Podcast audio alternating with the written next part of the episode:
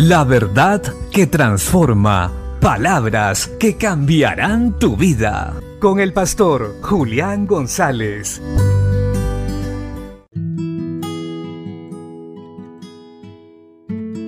La Biblia dice en la primera carta a los Corintios capítulo 7 versos 1 al 5, en cuanto a las cosas que me escribisteis, bueno le sería al hombre no tocar mujer, pero por causa de las fornicaciones cada uno tenga su propia mujer y cada uno tenga su propio marido.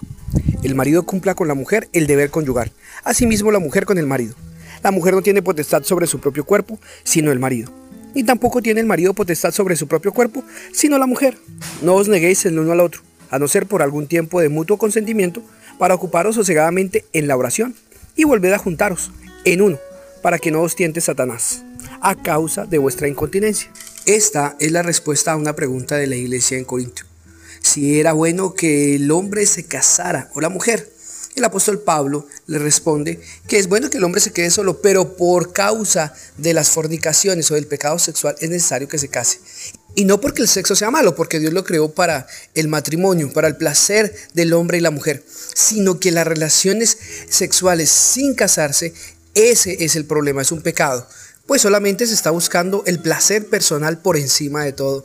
Y se deja a un lado la relación, el conocerse, todo lo que implica estar en una relación de compromiso. Por eso el apóstol Pablo dice que sería bueno que se casaran, que el hombre y la mujer se casen pero que en esa relación matrimonial los dos entiendan que se pertenecen mutuamente, que tanto el hombre como la mujer se pertenecen el uno al otro y de esa manera tienen que complacerse mutuamente, no solamente buscar la satisfacción personal, que es lo que se da, como hemos dicho antes, en una relación de fornicación, donde no hay un compromiso de por medio.